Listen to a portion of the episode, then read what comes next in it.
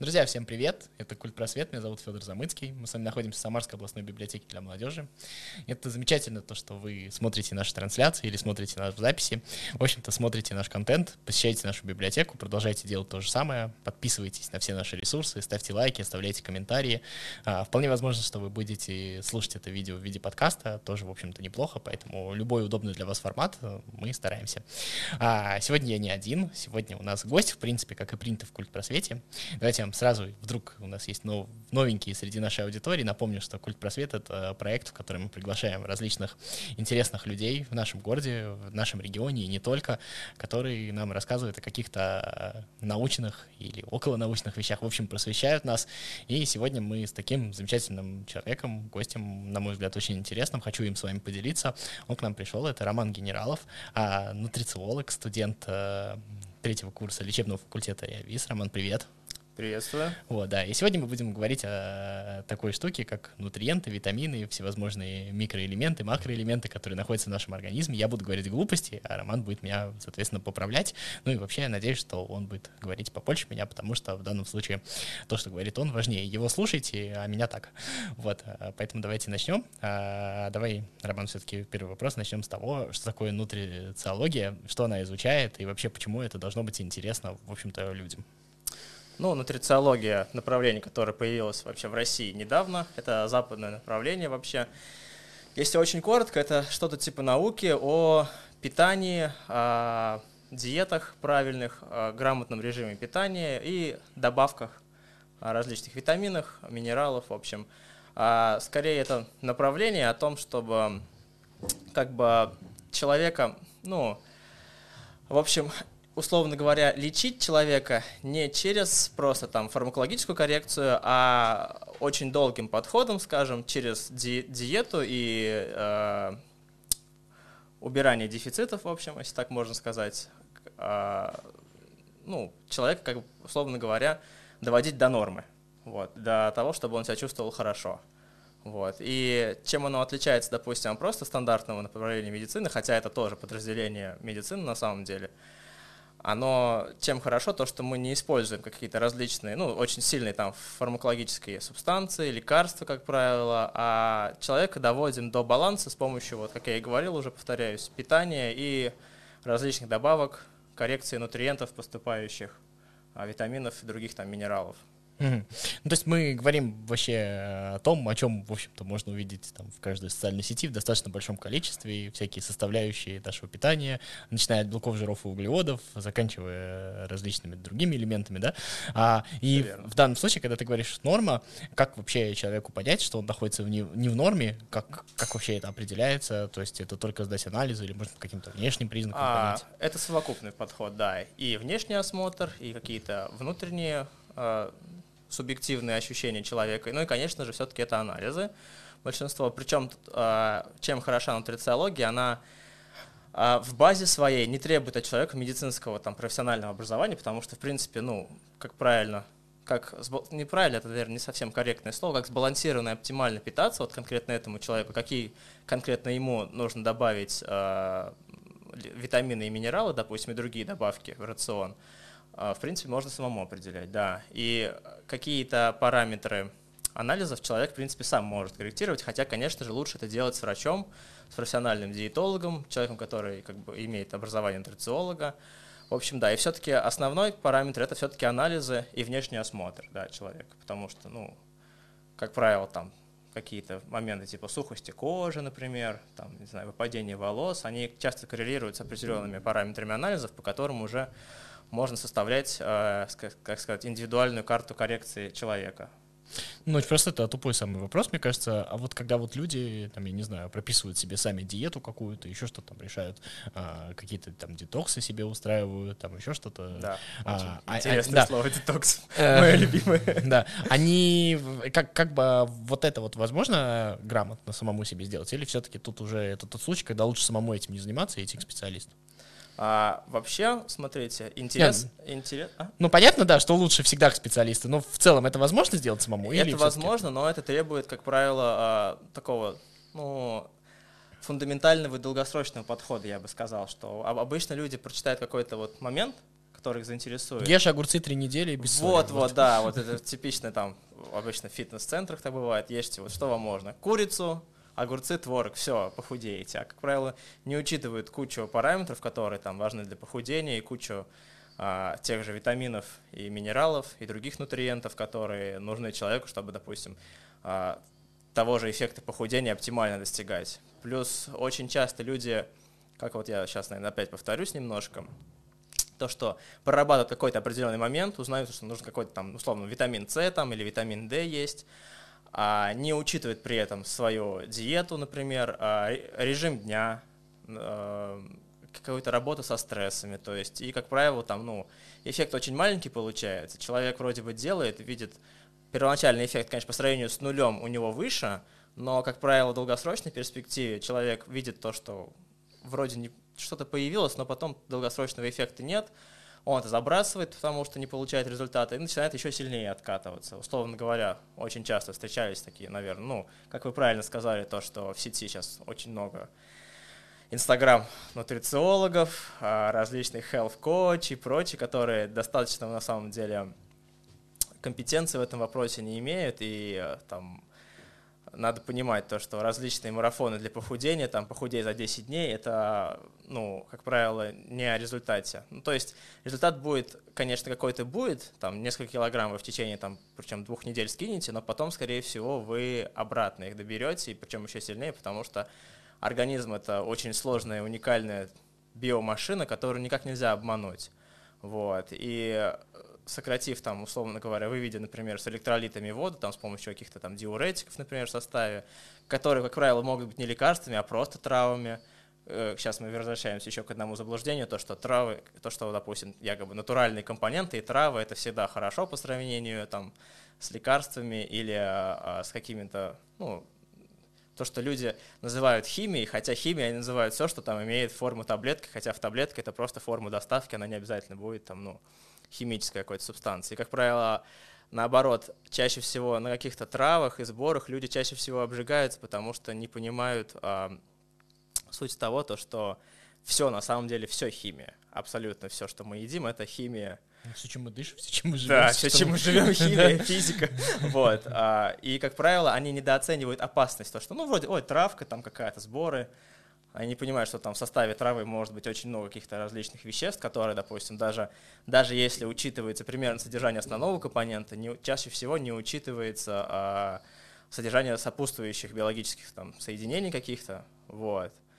И, а если учитывается, то не обращается на них внимания. И они, как правило, наоборот, на этом обжигаются и чаще всего получают какие-то нарушения. Потом и уже вынуждены идти к специалисту, чтобы какие-то проблемы с печенью скорректировать, анализы у них там плохие показатели у них. Давай тогда конкретным uh-huh. вещам перейдем. Вот э, с макроэлементов, наверное, начнем. Да, вот белки, жиры, углеводы. Есть такой в народе стереотип, на мой взгляд, абсолютно дурацкий. Это то, что вот, ну, примерно это звучит так. А понятно, что у этого могут быть отклонения, но примерно это звучит так. Вот жиры — это однозначно плохо. А белок, э, как бы вот натуральный белок, типа, это хорошо. Углеводы что-то все не понимают. Кто-то там делит на быстрые углеводы, медленные углеводы, еще что-то такое. Давай все-таки попробуем рассказать людям, что такое вообще белки, жиры, углеводы, за что они отвечают, и почему так нельзя однозначно говорить, что это там плохо или хорошо. Да, это на самом деле очень сильный такой устоявшийся в сознании людей миф. Кстати, при том, что я хотел в, в сути этого вопроса потом вернуться к предыдущему по поводу специалистов, как только я об этом расскажу. Uh-huh. А вообще, да, на самом деле легенду о том, что жиры вредят и то, что от жиров толстеют, начали примерно в конце 90-х, в начале 2000-х, а мы могу, могу и ошибаться, могут, может даже в конце 80-х, а, такие гиганты, как Coca-Cola, которые, кто у нас производитель, там на самом деле сейчас не помню, но в общем, чтобы свести внимание в том, то, что с вреда о сахаре на жиры, и начали активно муссировать подобные исследования, то, что да, есть какие-то моменты, то, что в определенных там параметрах, определенный э, набор жиров при излишнем там избытке и недостатке других веществ может приводить к ожирению, но это опять-таки очень опосредованно и ну, не конкретно. А по факту Жиры, наоборот, нам помогают худеть на самом деле, хотя это многих удивит, наверное. А, жиры нам как строительный материал нужен всем людям, в особенности, допустим, мужчине в репродуктивной функции, там, функции сперматогенеза как минимум, то есть холестерин нужен для производства спермы, например.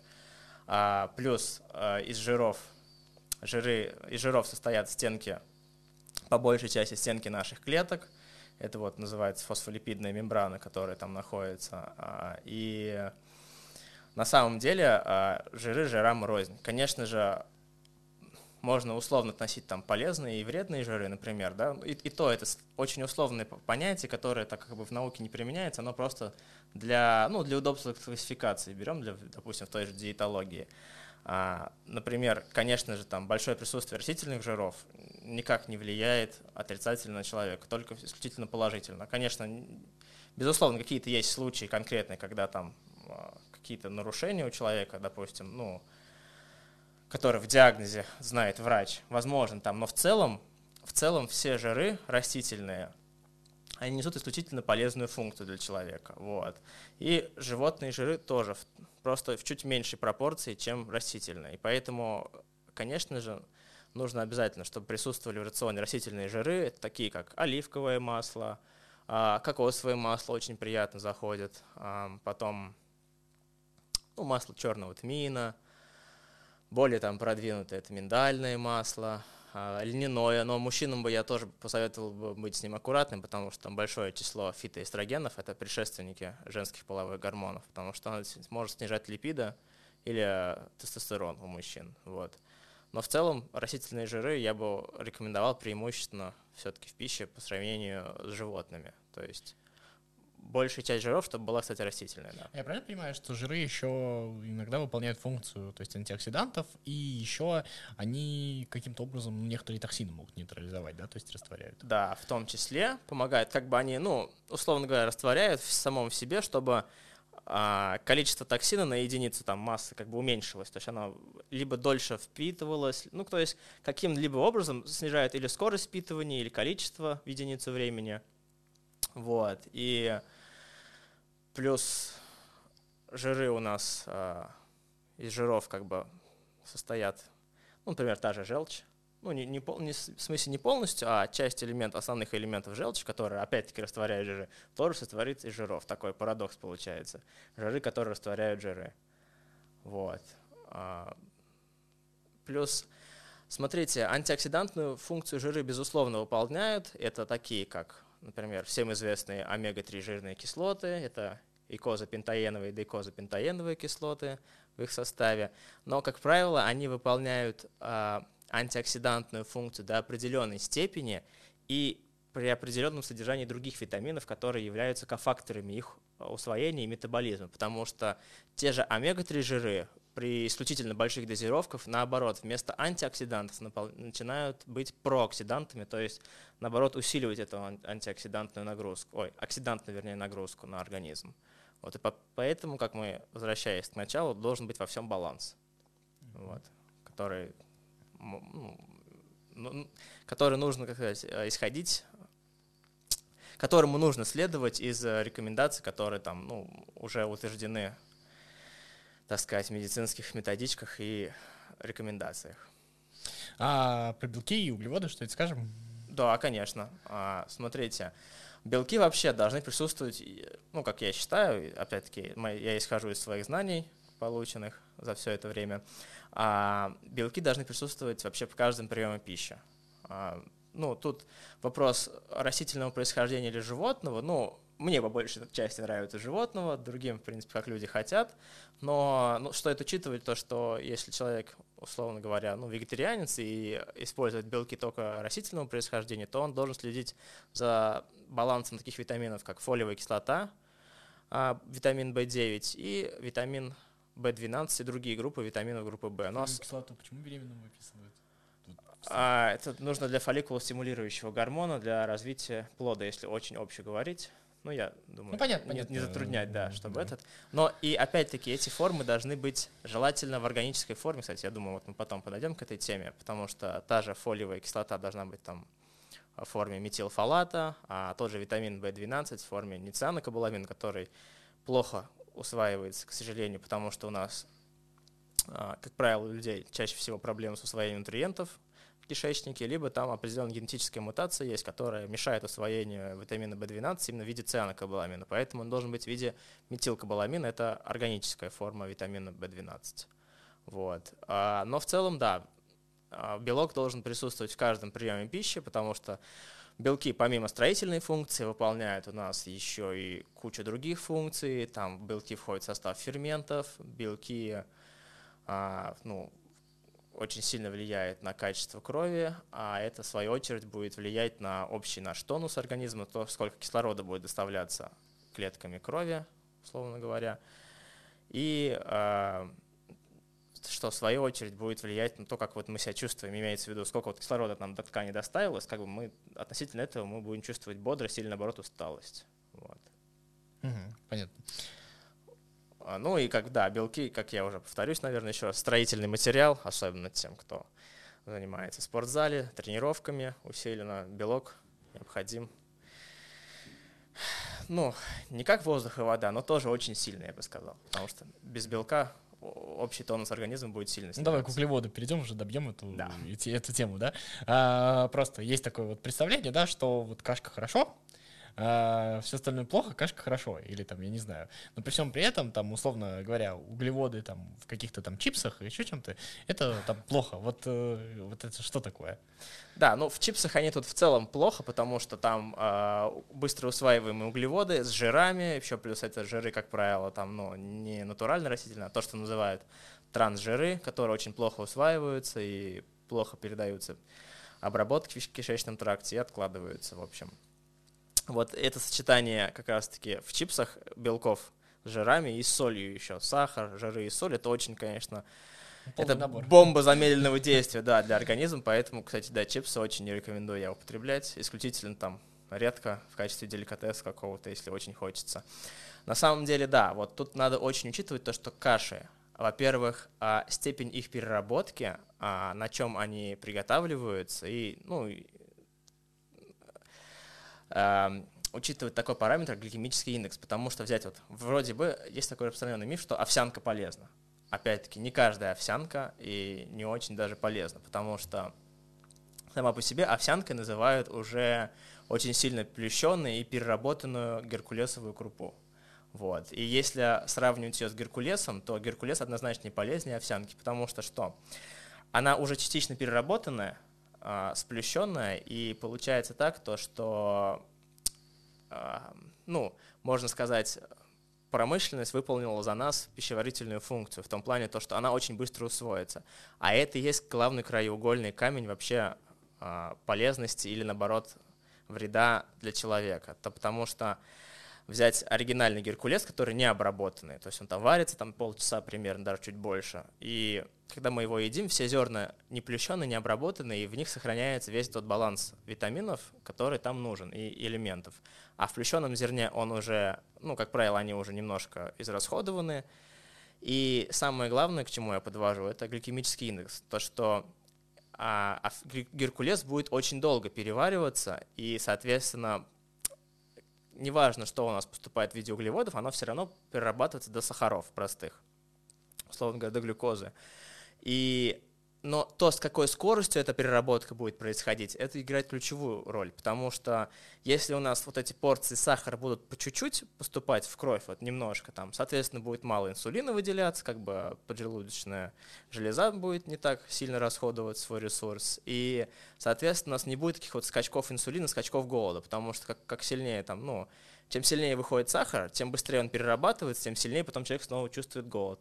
А когда э, клетчатка вот, в геркулесе так долго перерабатывается, она, в свою очередь, маленькие порции дает, и потихоньку-потихоньку вот так как бы насыщает нас, и мы не чувствуем голода в долгое, ну, в долгое время. Это, соответственно, ну, способствует, чтобы человек худел правильно, как бы у него ну, как я еще раз повторюсь, не было скачков инсулина и прочих неприятных моментов. А овсянка, она уже переработана, у нее гликемический индекс выше. Гликемический индекс, это вообще отдельно сейчас скажу, что это та гликемический индекс, это скорость а, усвоение сахара, в общем. Сколько... Чем быстрее, тем хуже. Да, чем выше гликемический индекс, тем хуже для человека, потому что там очень быстро сахар будет переходить. И вот он, в свою очередь, дает быстро, как бы, быстро перерабатывается, дает сильный скачок инсулина и сахара, а, ну, вернее, скачок сахара в ответ инсулина большое количество, потому что нужно его усвоить. И человек очень быстро как бы насыщается, и ему уже опять хочется кушать. И плюс, чем выше у нас гликемический индекс, у нас же нужно еще на переработку тоже энергию потратить. И в момент времени, когда человек съел продукты с высоким гликемическим индексом, это не только овсянки, как правило, касается, но и других каш, и вообще, в принципе, там хлебобулочных изделий различных из белой муки рафинированной. А человек вот поел, может, замечали даже сами, то есть объесть выпечки там, хочется минут 15-20 посидеть, отдохнуть немножко, как будто, знаете, такая загруженность. Это как раз момент, то, что энергии уходит в этот момент больше на обработку, чем той, который поступит. И, соответственно, организму хочется немножко присесть, отдохнуть. Ну и, соответственно, поэтому вы почувствуете быстрее голод, и, как вы понимаете, это не способствует похудению очень сильно. И плюс а, большое количество инсулина в крови всегда тормозит липолиз. Это поэтому, да, такой эффект? То есть, когда, например, поешь мясо, тебе все время кажется сначала, что ты не наелся, и только потом сытость приходит. Да. А реально вот, вот с булочками, как ты сказал, наоборот совершенно. Вот как раз хотел этот момент немножко, если сейчас у нас какие-то план вопросов, или я могу... Нет, я хотела вернуться к специалистам, что-то про специалистов mm-hmm. какую-то ремарку сделать. И можешь вот продолжать как раз то, что ты хотел сказать? Да, вот про специалистов. А, ну, сейчас я как раз вернусь вот про это. А, значит, и таким образом, тут еще момент такой, то что у нас, а, помимо того, то, что мы сами перевариваем и усваиваем пищу, у нас как бы есть еще микробиом. Это ну, определенные бактерии в определенных пропорциях и видов, которые живут в кишечнике. Вот. И в свою очередь у нас есть условно патогенные, а, там, такие как, например, грибки, вот слышали, наверное, кандида, условно кандидоз, который ну, вызывает, да, понятно. Оно тоже у нас присутствует в кишечнике, просто в очень ограниченном виде, как я сейчас точно могу ошибаться, там меньше трех или даже одного процента, а, тогда она условно патогенна и выполняет, она выполняет полезную функцию без инсулиновой утилизации глюкозы. Но если мы едим много продуктов с высоким гликемическим индексом, условно говоря, много сахара, вот эти бактерии, которые эволюционно не приобрели способность э, расщеплять сложные сахара, но потребляют быстрее сахара и поэтому быстрее размножаются. Они получают, ну, грубо говоря, больше пищи, быстрее размножаются, и, соответственно, их размер их колонии уже намного становится больше, чем, чем нужен, и они начинают уже вредить и дисбаланс носить, соответственно, это проявляется в виде тех же кандидозов, сыпи каких-то, проявления вот этого вот грибка на коже и в организме в целом. И вот за этим тоже параметр нужно следить, потому что, опять возвращаясь к Геркулесу, а, вот эта цельная крупа, несет в себе, я сейчас, к сожалению, запамятовал, какой конкретно компонент, но несет несколько уникальных компонентов, которые именно очень полезны для питания микрофлоры. Помимо того, что овсянка, ой, геркулес она обволакивает, медленно переваривается, стимулирует перистальтику, несет в себе большой запас различных витаминов группы В и минералов в том числе. Вот. А, ну да, питает, в общем, микробиом, который, в свою очередь, как у нас, наверное, последнее открытие вы читали, что у нас микрофлора отвечает и за иммунитет, и за настроение, да, да. и за очень много вообще параметров. А вот тогда вот такой вопрос, раз уж про кандидозы говорили. Угу. Э, есть же такая штука, бывают там различные грибки, в том числе там, которые там молочницу у женщин вызывают, еще что-то ну, такое, да? да а, ну да, а, а вот как раз в таких случаях, э, насколько я знаю, выписываются лекарства, условно говоря, и женщине, и мужчине могут выписать лекарства. Угу. То есть получается, правильно я понимаю, что в таком случае, если один человек в семье ест правильно, а другой ест неправильно, то получается, тот, который ест неправильно, наносит так или иначе вред обоим. Правильно это? А вообще получается так, но тут суть в том, что у того, кто ест правильно, у того защитные силы иммунитета намного выше, и он с, э, успешнее справляется с э, этим грибком, и даже может у него ничего не возникнуть. Даже, то есть он даже в случае заражения его иммунная система очень хорошо справится с этим. Ну, лучше всей семье правильно питаться, да? Само собой, да. Лучше всей семье. Это, как правило, ну, э, потому что вносит определенные соблазны. Тут человек взялся как бы там не есть условно говоря, добавленный сахар, только что-то натуральное, а тут у него в семье там конфеты, печенье, и ему очень трудно а, себя держать в руках, потому что, как правило, сахар это же выброс дофамина большой, и этот дешевый дофамин всегда хочется получить, потому что мозгу, в принципе, без разницы, откуда дофамин получать. Если у него не будет конфет и печенья, он займется чем-то более полезным. Пойдет там читать книги, спортом займется. А тут как бы хоп, съел печеньку с конфеты, вот уже хорошо. Вот замечательная такая штука, ребенку обычно дают, там, он что-нибудь буянит ходит, на, съешь конфетку. Он съел, оп, у него радость. И так с детства человек приучается есть много сладкого, а потом сами не замечаем, как на это да, потом невозможно привычку. отучить чего Да, да. да. А, э, что ты еще будешь по этому поводу говорить, или можем как бы дальше пойти по теме? Да, ну, с, насчет специалистов, вот мы как раз, я немножко этот а, увлекся, забыл пояснить. Да, то, что все-таки нужно, конечно же, грамотнее все-таки со специалистом, и, безусловно, можно научиться самому, но это будет путем проб, методов и ошибок, особенно если у человека нет там хотя бы базового медицинского образования, ему очень трудно будет э, дифференцировать, то есть отличить э, зерна от плевел. То есть он много чего наслушается, как бы, а ему очень трудно будет определить, что из этого действительно эффективно и что стоит работать. Не очень понятно, что как источники выбирать. То есть ты, когда в этом не очень разбираешься, ты не понимаешь, да. а вот это вот правильно написано или неправильно. То есть вроде бы солидно оформлено, все красиво, а насколько этому стоит верить, тоже не очень понятно. Вот, совершенно верно. Сейчас очень куча таких вот горе-специалистов, которые вот вы правильно очень слово детокс вначале сказали, я вообще обожаю. А, как, будто, как будто у нас есть токсины. Единственный токсин, который у нас есть, прям такой ярко выраженный, это, конечно же, ну, ацетальдегид, метаболизм, метаболит алкоголя, то есть спирта. То, что образуется как раз, ну, уксусная кислота по-другому. Когда человек перепивает, и она на утро у него большое количество уксусной кислоты, человек болеет, его потряхивает, там сосуды сужены или расширены, наоборот. Вот. вот этот токсин, да, присутствует. Все остальное — ну, токсинами можно назвать очень условно или токсинами не является, потому что если мы, ну, условно говоря, начинаем оптимально питаться, то у нас ничего такого не образуется. И поэтому различные так называемые детокс-программы и детокс-коктейли — это, конечно, ну, фишка, чтобы наживаться на неискушенных пользователях вот этих всех ресурсов, которые этим пользуются. Допустим, я просто помню, когда только-только началась мода на детокс, вот эти появляться начали всякие там псевдонутрициологи, там а, различные этот, а, тренера по питанию якобы. А, модная была штука, например, такая, как кофе с углем. Вот типа, ну, вы слышали, да, про сорбирующие свойства да, угля, да, который да. впитывает. Но тут же фишка в том, то, что поверхность угля — это как бы набор, ну, как маленькая губка, короче. Вот. И если добавить ее в кофе, тем более с молоком, то все эти поры забьются. Они уже забиты, они уже забиты кофе и молоком. Как бы человек, когда пьет это, он, ну, никакого детокса там точно не происходит, потому что этот уголь уже как бы он ну, условно говоря, как говорят, активированный уголь есть, а это деактивированный уголь, потому что он уже полностью забит всем. И это не работает. И поэтому различные там бутылочки с э, соками там для детоксикации и прочее, ну, максимум, что они у вас вызовут, это экстренная эвакуация содержимого кишечника, то есть в простонародье понос, диарею. А, как бы вот, вот всего лишь, что вы добьетесь. вряд, ли, вряд ли они а, действительно будут детоксицировать, потому что так называемый, то, что называется детоксом, как, хоть я и не люблю это слово, это совсем по-другому делается. Это, как правило, на уровне, ну, на клеточном уровне, на уровне оптимизации а, пищеварения. То есть это не быстро, это не за один день, это, и это очень плавно, это не должно, наоборот, вызывать у человека дискомфорт. То есть если вы что-то начинаете делать, и у вас начинается там резкая диарея, там какие-то еще такие нарушения, которые явно вам дискомфорт вводят, возможно, это, ну, плохая диета, и конкретно вам это не подходит. Вам нужно сначала сходить к врачу, если у вас уже там есть какая-то предрасположенность, знаю, гастриту, там что-то, какие-то вы боли чувствуете в, в районе э, живота, покалывание, мучают вас газы. Сначала, конечно, проконсультироваться с врачом, и потом уже а, или с этим же врачом, если он а, основами нутрициологии владеет, или, скажем, на основе его рекомендаций изучить, что конкретно советуют определенные нутрициологи на этом. Благо сейчас есть много в YouTube хороших специалистов, более-менее, которые общие схемы дают, по которым, в принципе, можно себя вытащить из ситуации, если у вас, конечно, не совсем все запущено. Вот.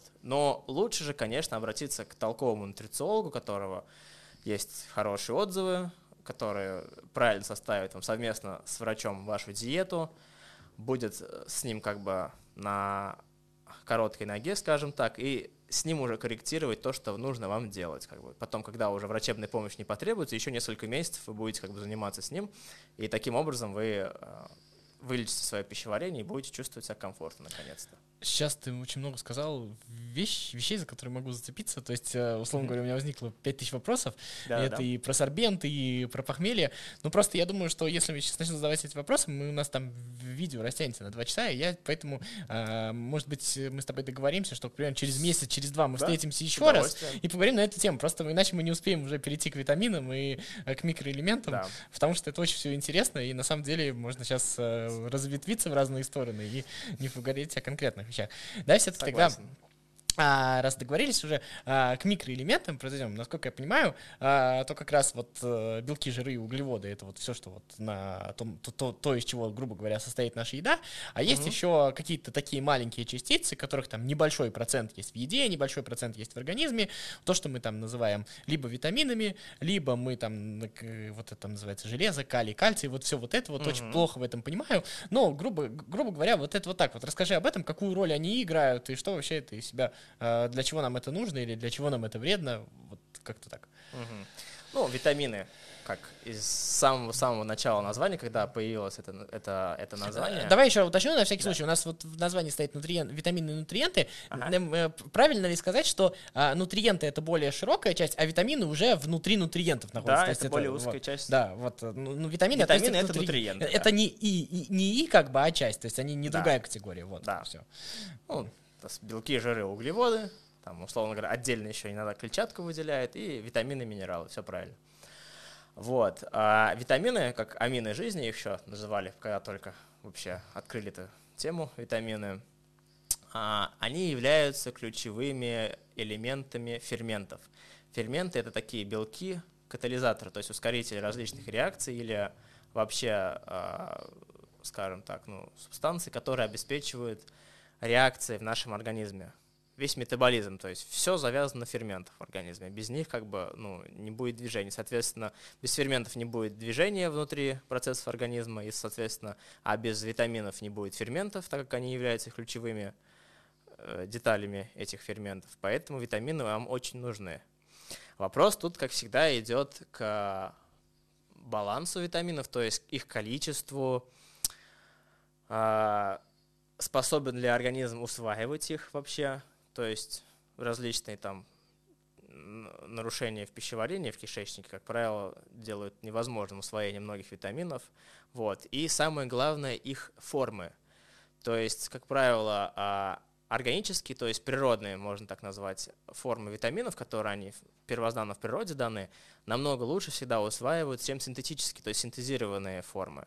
Но синтезированные синтетические витамины, конечно, проще производить, они дешевле, как правило. И поэтому их, ну, допустим, в аптеке чаще всего продают формы а, синтетических витаминов.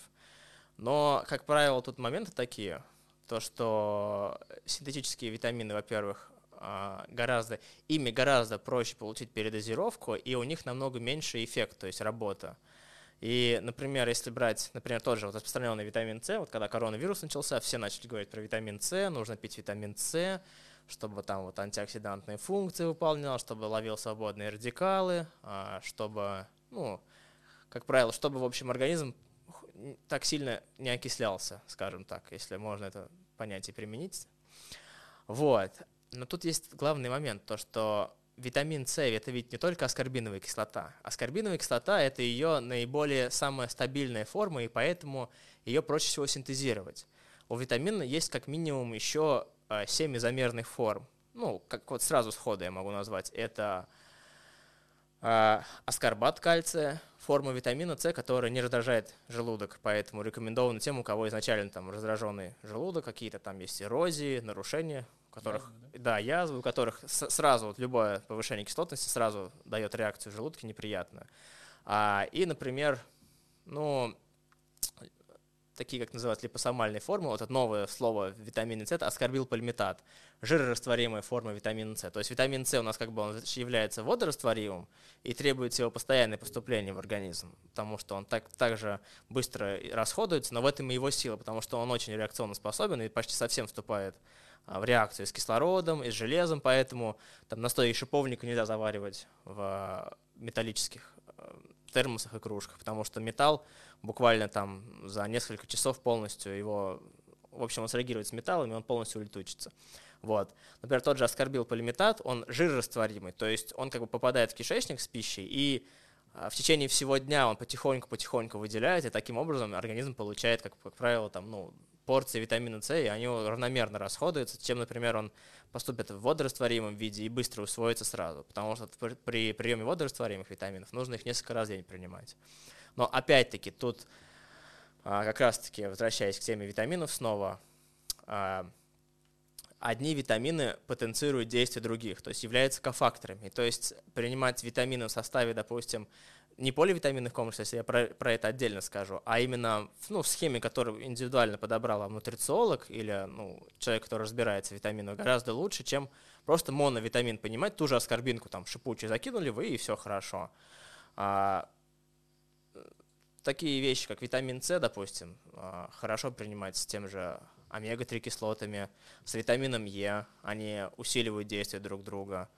А, витамин С усиливает действие селена. Вот тот же селен усиливает витамин Е и витамин С. Тут очень много, на самом деле, схем и факторов, которые, а, как правило, к сожалению, у нас вот и ну, вот, в, скажем так, официальной медицине, но в курсе преподавания, как минимум, в медицинском университете, что на фармацевтическом факультете, когда я заканчивал фармацевтический факультет, что на лечебном, им не уделяют внимания, хотя на самом деле в этом кроется вся там, ну, вся соль, скажем так, этого момента. Ну, у нас просто врачи выписывают витамин С в чистом виде. Да, витамин С вот они выписывают, потому что, взять, допустим, ту же аскорбинку, они не учитывают момент, то, что если, если вы выписываете витамин С а, в виде аскорбиновой кислоты, там должно быть обязательно усилено биофлавоноидами. Ну, просто флавоноидами. Био — это так, присказка для понимающих людей.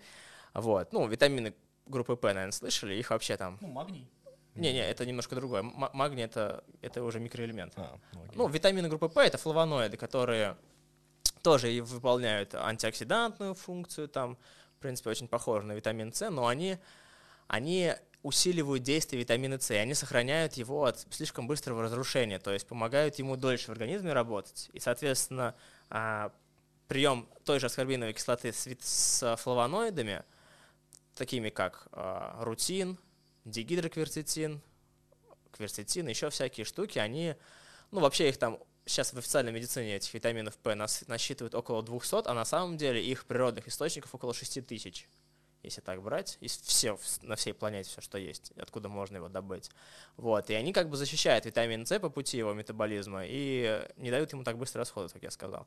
Но лучше всего применять все-таки органические формы, то есть тот же аскорбат кальция, аскорбил полиметат, как раз-таки усиленные тоже биофлавоноиды, тем же кверцетином и дигидрокверцетином, там, ну, еще там какие-то флавоноиды добывают, например. Ну, вот есть такой препарат, я видел, СТРЦ, это патентованная форма, это не торговая, это просто формула так называется, не торговое название, а э, в каком виде как бы витамин С. Ну, понятно. Там вот, да, там витамин С аскорбил, аскорбил нет, аскорбат кальция и а, кверцетин и еще, по-моему, там а, из из цитрусов, а, вспомнил, из цитрусов э, флавоноиды добыты. И таки, вот в таком виде он намного лучше усваивается и свой эффект гораздо лучше проявляет. Вот. А в комплексе еще с другими витаминами это вообще будет, конечно, намного лучше. То есть вот эти вот поливитаминные комплексы, которые вот во всех продаются, это угу. то или нет? Наоборот, это не то, потому что, во-первых, там чаще всего все формы витаминов, они синтетические, Особенно это важно, ну, с витаминами еще более-менее как-то прокатывает, но вот там а, микроэлементы, минералы вернее, они как раз-таки из таких вот соли неорганических кислот, и поэтому они практически не усваиваются, и еще и могут наносить вред определенный, когда скапливаются в большом количестве. Я не рекомендую поливитамины, потому что витамины это все-таки не конфетки. Ну, понятно, Витамины да. должны быть конкретно по назначению назначены человеку, ну, определенный дефицит у него есть, и вот он должен его компенсировать. И какие-то витамины в дополнение на помощь вот этим витаминам назначаются. Вот. А в поливитаминах настолько большой состав, что невозможно учесть, и плюс дозировки там либо большие, либо, наоборот, очень маленькие. Вот. Но чаще всего маленькие и формы неорганические, которые плохо усваиваются. И что-то человек вроде закрылся, так, таким образом какой-то дефицит закрывается, но непонятно, что конкретно, и так нельзя определить. Вот человек попил там поливитамин, ну вроде полегче стало ему. Ну так чисто субъективно, им даже эффект плацебо ведь никто не, не отменял. Вот. Но я, как еще раз повторюсь, я не рекомендую их, потому что это, ну, надо все-таки выбирать конкретные витамины и желательно иметь их органические формы. А вот, э, вот то, что вот самое распространенное выписывают детям, особенно часто mm-hmm. имеет этот смысл. D, D3, да, там, э, и что там еще, и вот магний B6 еще выписывают. Да. Вот в этом это имеет смысл вообще? Это имеет смысл, но опять-таки мы смотрим, какая дозировка. Вот сейчас я смотрю, допустим, ну, в среднем там а, содержание витамина. Ну, D3, вот, например, тысячу обычно выписывают. Тысяча, даже тысяча мало. Вообще сейчас выписывают даже 400, даже еще меньше. То есть это 400 это дозировки там, ну, для младенцев, условно говоря. Потому что нормальная дозировка, в принципе, ну, ну, ну минимум от 2000 закрывается, и то которое перекроет просто, как бы, ну, потребность создаст, закроет, а дефицит не перекроет. Поэтому нормальная дозировка начинает от 4-5 тысяч единиц витамина D. Но тут же надо и учитывать момент, то, что когда вы употребляете витамин D в такой дозировке, которая и обеспечивает ваш суточный, суточную потребность и закрывает дефицит, то есть как бы лечит вас, нужно учитывать то, что а, ну, все слышали, наверное, то, что витамин D влияет на усвоение кальция, но тут опять-таки каким образом? Витамин D открывает ворота из кишечника для кальция. А вот чтобы открыть для кальция из крови в кости, нужно как бы не, не просто витамин D, потому что просто большое потребление витамина D и кальция способствует тому, что, что ну, либо они выведут почками эти излишки кальция, либо они начнут откладываться на холестериновых бляшках, витамин С, кальциноз сосудов начнется у человека. И тут важно обеспечить поступление витамина К, витамина К2 вернее, если быть точным, а, потому что он уже откроет ворота из э, кишечника, ой, из крови в кости. Вот, потому что без витамина К2 пить э, витамин D в большом, ну, в дозировке от 5000 и вместе с кальцием, наоборот, даже может стать вреднее, потому что там элементарно начнут какой-то песок в почках потихоньку заводиться и так далее. То есть тут очень много важных моментов, то, что вы сказали правильно, витамин D нужно пить, но опять-таки в каком количестве, в какой форме и с какими параллельно витаминами, чтобы он именно правильно усваивался. И когда человек начинает пить витамин D, как правило, ему еще и кальций прописывают, тут определенно нужно пить магний, вы правильно сказали. Вот. И опять-таки мы возвращаемся к формам минералов, а, то, что не всякий магний можно пить. Чаще всего в, в аптечных витаминах я встречаю витамин, ой, магний, вернее, в форме либо магний оксид, либо магний сульфат. Обе эти формы очень плохо усваиваются и практически не усваиваются из кишечника. Более того, они являются хорошими слабительными. То есть, закинув на пару таблеток больше, чем в инструкции, человек хочет получить пользу, а получит слабительный эффект. Хороший такой и будет недоумевать, что это, что это такое вообще, что происходит. Я вроде хотел улучшить себе ну, как бы состояние, а хожу в туалет так часто. Вот.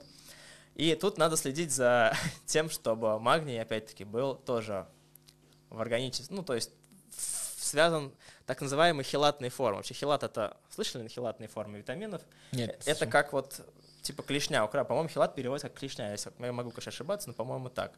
Это элемент, а, минерал, связанный с а, каким-то кислотным, с остатком какой-то органической кислоты или аминокислоты, допустим.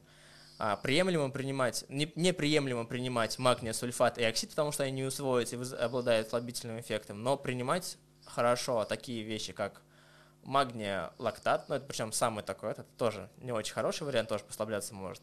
Лучше начинать с магния цитрата, это соль лимонной кислоты магния, так, магния цитрата, магния глицината, магния таурата, магния трионата и магния малата. Все это магний, связанный с остатками аминокислот и просто органических кислот. Вот. И они, в свою очередь, уже доставляют в правильном виде а, магний, который хорошо усваивается таким образом. И тогда вот вам будет эффект. И, как правило, дозировка тоже там должна быть, ну, примерно хотя бы 400 мг чистого магния. И когда вы покупаете магний, вы обязательно должны обращать внимание то, что а, перерасчет на чистый магний. Да, допустим, написано, например, того же магния цитрата, допустим, там, ну, а, например, там 400 мг или 600 мг. Это не значит, что чистого магния вам столько. Это значит, что, что нужно посмотреть вам, сколько магния конкретно. Обычно это указывается в скобках, например, а, там те же, обычно вот ну, есть препарат, сейчас называть марку не буду, чтобы рекламы никакой не было, ну, всем известный а, хороший препарат магния в аптеке. Там написано магния цитрата 648 или 618 миллиграмм, из них чистого магния 100 миллиграмм, чтобы человек рассчитал, сколько ему магния. Значит, ему надо 4 таблетки выпить вечером. Вот. А вот на этот момент надо очень хорошо внимание обращать, потому что если вы видите то, что на коробке с витаминами или минералами не пишут конкретного содержания этого элемента, то лучше этого не стоит дать, потому что ни один производитель в мире не заинтересован, чтобы скрывать от вас нормальный состав. Наоборот, чисто следуя логике вещей, и там рекламы и торговли, то, что наоборот ему выгоднее показать то, что у него очень хорошего качества, и вот даже количественный перерасчет, сколько конкретно магния, чем просто там какие-то размытые формулировки, что вот там магния, цитрата там столько-то миллиграмм, а сколько магния неизвестно. Вот не стоит доверять. Если резюмировать сейчас вот эту mm-hmm. вот историю, то получается, что если есть возможность, то мы все-таки все едим в натуральном виде, там едим свежие яблоки, там, я не знаю, ходим на солнце, не глотаем витамин D, да? Эх, а, если бы. Ну, понятно, понятно, но впоследствии уже прибегаем к лекарству. То есть, как бы лучше так, да? К вот. сожалению, это идеалистическая картина. Если бы мы с вами жили где-то в Греции, например. Э, я да, даже покажу там, где это идеалистическая картина. Вот у меня там мой ребенок, к примеру, вообще не ест овощи и фрукты. То есть mm-hmm. у него прям рвотный эффект вызывает. Ну, то есть я не знаю, у него психологическая какая-то история, еще что. То есть он прям вот, вот физически, там, сунешь кусок огурца, он может пойти его там вырвет. Ну, вот у него вот, вот так. И как бы сразу возникает вопрос, как, каким образом ему это компенсировать. То есть, возможно ли это там компенсировать таблетками, условно говоря. Вот, и тоже... Да сомнительная история. Ну, такая. компенсировать можно ли а, добавками? Опять-таки, ну, самая важная часть овощей, особенно зелени, это все-таки клетчатка, которая нам помогает очень сильно и переваривать, и перистальтику формировать, и является полезной пищей для наших бактерий, чтобы там иммунитет поддерживать, и хорошее, как бы, ну, хорошее переваривание. Это очень важно. Плюс сама клетчатка сама по себе, когда у нас выделяется желчь, она эмульгирует жиры, идет по перистальтике, по, по кишечнику, и если там есть клетчатка, она как сорбент ее впитывает, излишний, излишняя желчь удаляется. А если нет сорбента в виде клетчатки, она в определенном отделе кишечника потом вновь впитается обратно, и тем самым как бы вновь повысит наш уровень холестерина, потому что так называемый плохой холестерин, условно называют его, да, так, потому что якобы деление на хороший и плохой, ну, это на самом деле не научная формулировка, но допустим, так называемый плохой холестерин, он тратится на производство желчи. А если как бы ну, желчь питалась обратно, холестерин снова повысился, он не израсходован. Соответственно, у нас э, коэффициент атерогенности и нагрузка на сосуды. А клетчатку мы из каких продуктов берем? Клетчатку у нас вообще э, в основном зеленые продукты, но и также и болгарский перец. Э, ну, огурцы, помидоры на самом деле не такие большие по содержанию клетчатки, их там меньше всего. Но огурцы там еще немножко есть. Вот болгарский перец, пекинская капуста, различные крестоцветные, то есть капуста. Но опять-таки тут нужно смотреть, потому что не всем капуста заходит, у некоторых она наоборот этот очень плохо проходит, им не, не дискомфорт от нее. А, как правило, рекордсмерно это зелень. Петрушка, укроп, рукола, базилик, кинза. Вот. Приучите себя, если там хотя бы 30 грамм зелени в день съедать, уже будет вам польза. В момент то, что можно купить клетчатку в виде сухого порошка, видел, по-моему, в пятерочке продают, там, сибирская клетчатка, там, начинаете с 50 грамм вечером после ужина, через час после еды, и доводите до 30 грамм. 30 грамм сразу не советую, потому что действительно может ну, вызвать диарею и как бы хорошенько так пронести. Это не то, что мы добиваемся.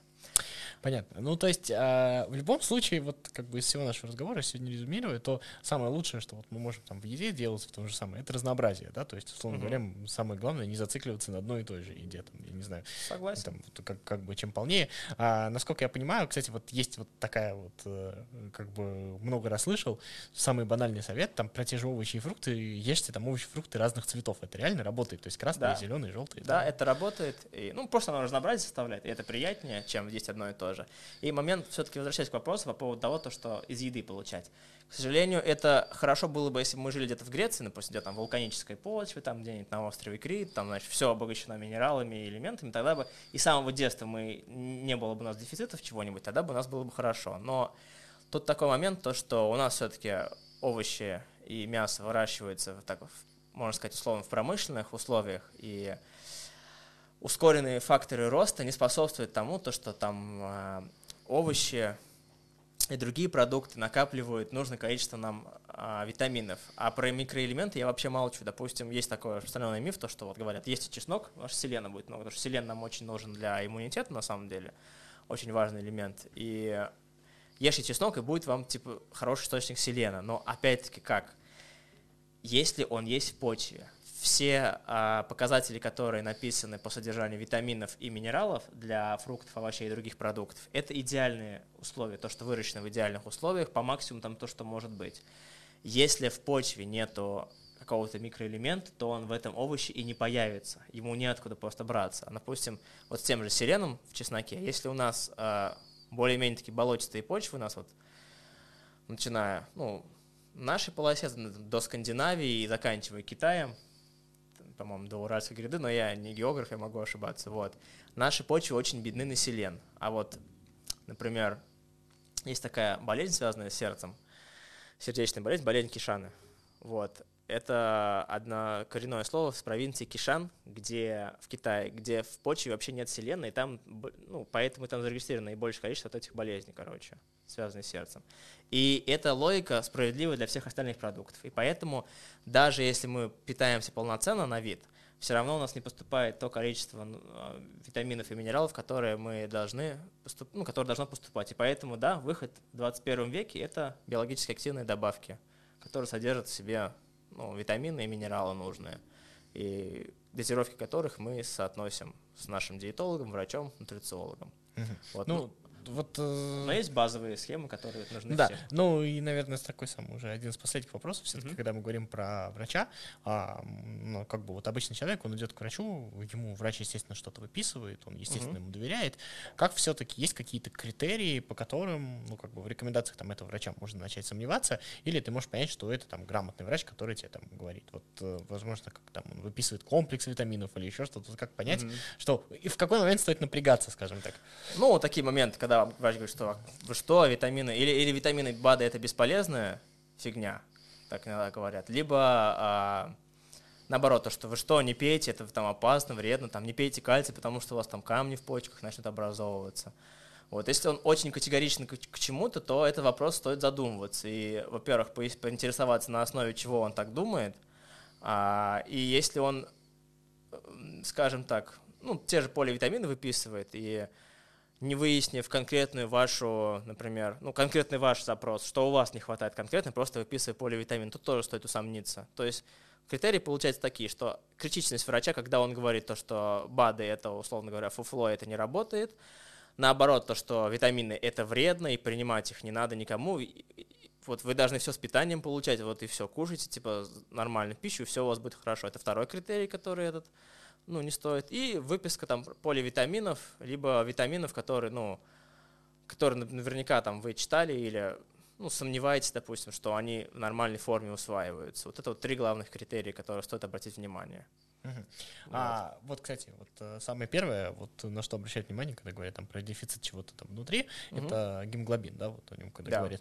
А, это действительно самый такой первый сигнал, или это просто самый дешевый анализ, который делают там больницы? Это и в том числе один из дешевых анализов и сигнал, потому что, ну, как правило, тут надо сразу несколько еще проверить э, анализов. Это анализ на ферритин, на общий белок, э, ну, тоже гемоглобин, да, это как бы общий анализ крови с лейкоцитарной формулой, чтобы там размер, толщину э, и уровень гемоглобина самого. То есть на основе этого мы можем выяснить, действительно там анемия какая-то или какие-то другие нарушения, потому что как правило, все эти вот, все анализы, которые до этого я назвал, они взаимосвязаны. И их дефицит может судить то, что там действительно, да, так называемая железодефицитная анемия, хотя железодефицитная анемия вовсе не железодефицитная, она гораздо глубже, в том числе железо, но там помимо железа еще куча других э, моментов, которые находятся в дефиците. Та же медь, цинк там может, но это надо смотреть, тот же витамин С. То есть простым, просто пить железо, которое там рекомендуют врать, вот попейте железо какое-то, это не будет работать. Чаще всего это не работает, да еще и проблемы с пищеварением вызывают, потому что ну, не очень приятно пить некоторые формы железа. Там нужен комплексный подход и в увеличении количества белка, во-вторых, там нужно будет смотреть, например, на кислотность желудка человека, потому что у него элементарно может тоже тот же белок и железо не усваиваются из пищи, потому что у него слишком низкая кислотность, она у него тупо не переваривается и не усваивается, и просто выходит транзитом вместе с фекалиями. Вот. И тут правильно сказать, что это самый дешевый анализ, но если такой уже есть, надо все остальные сделать. Ну, то есть в любом случае его, как всегда, можно воспринимать, да? да. Вот. Я думаю, что будем заканчивать. Мне кажется, получился какой-то очень крутой разговор. Очень, Да. на самом деле, есть еще о чем поговорить, поэтому это хорошо, что ты нам пообещал прийти еще раз. Мне, мне кажется, наоборот, что я много говорил, это мое первое интервью. Нет, это, это, мне кажется, получилось очень удачно. Я посмотрим, будет. Да, продолжи. От себя я могу сказать, что есть базовый набор витаминов, который всем подходит. Прям, если у нас есть минута есть. Давай, давай, я давай, проговорю. А, это всегда это а, витамин D3 плюс К2, дозировка там, ну, 5000, 5000 это та, которая можно без анализа сдавать, как бы, ну, пить. П- э, 5000 единиц витамина D плюс 100 миллиграмм витамина К2 в форме МК7, там написано. А затем это йод, примерно в дозировке 150-250 микрограмм, ну, пусть будет 200 усредненный, плюс столько же селена, то есть ну, плюс 200 микрограмм селена. Причем селен, чтобы был тоже селен, селен метионин, тоже не не в синтетической форме, а в органической форме. Вот. Затем это витамин С, как я говорил, в биоусваиваемых формах до этого. Цитрат, ой, аскорбил полиметат или аскорбат кальция, вот, усиленный биофлавоноидами. Это магний в количестве 400 миллиграмм на прием, то есть, ну, за раз. И это полинасыщенные жирные кислоты омега-3. То есть тут а, рыбий жир, только надо учитывать то, что не просто масса самой капсулы, а конкретно вот а, сумма эйкозапентаеновой, дикозапентаеновой, ЭПА и ЕДА, вот, который там написано, ну, когда смотрите инструкцию, там обычно пишут его, чтобы в сумме там получалось в день примерно полторы-две тысячи. То есть, если, допустим, в одной капсуле 300, значит, вам нужно съедать, ну, примерно хотя бы 6 капсул.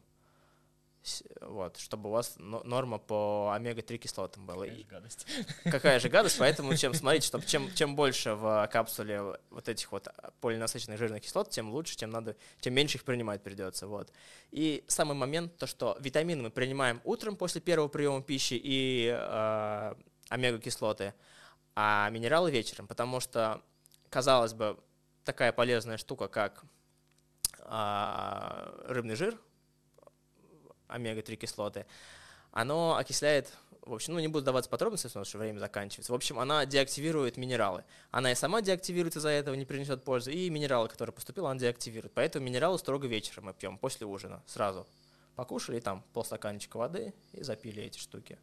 Вот. На самом деле это, это очень такая базовая схема, но которая нужна всем, потому что селен, йод очень нужны для иммунитета, витамин С тоже, ну а витамин D3 это вообще только ленивый не слышал, с витамином К2, чтобы усиливать его действие. И на солнышко, на солнышко. На солнышко, на солнышко. Опять-таки тут момент такой, то, что когда кожа становится слишком темной, перестает выработка, ну, в общем, клетки кожи, которые отвечают за выработку витамина D, за синтез, они перестают свою работу делать.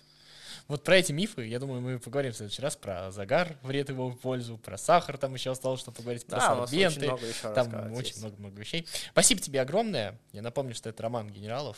Э, Ну-ка, скажи еще раз профессию. Нутрициолог. А, нутрициолог, провизор, нутрициолог, Да, да. студент Вот, третьего курса студент, лечебного факультета. Да, закончил медицинский университет. В общем, а, огромное спасибо. Ждем в следующий раз. Спасибо нашим зрителям. Оставляйте все возможные реакции. Вот. Спасибо вам большое. Всем пока. Это Самарская областная библиотека для молодежи. Пока-пока.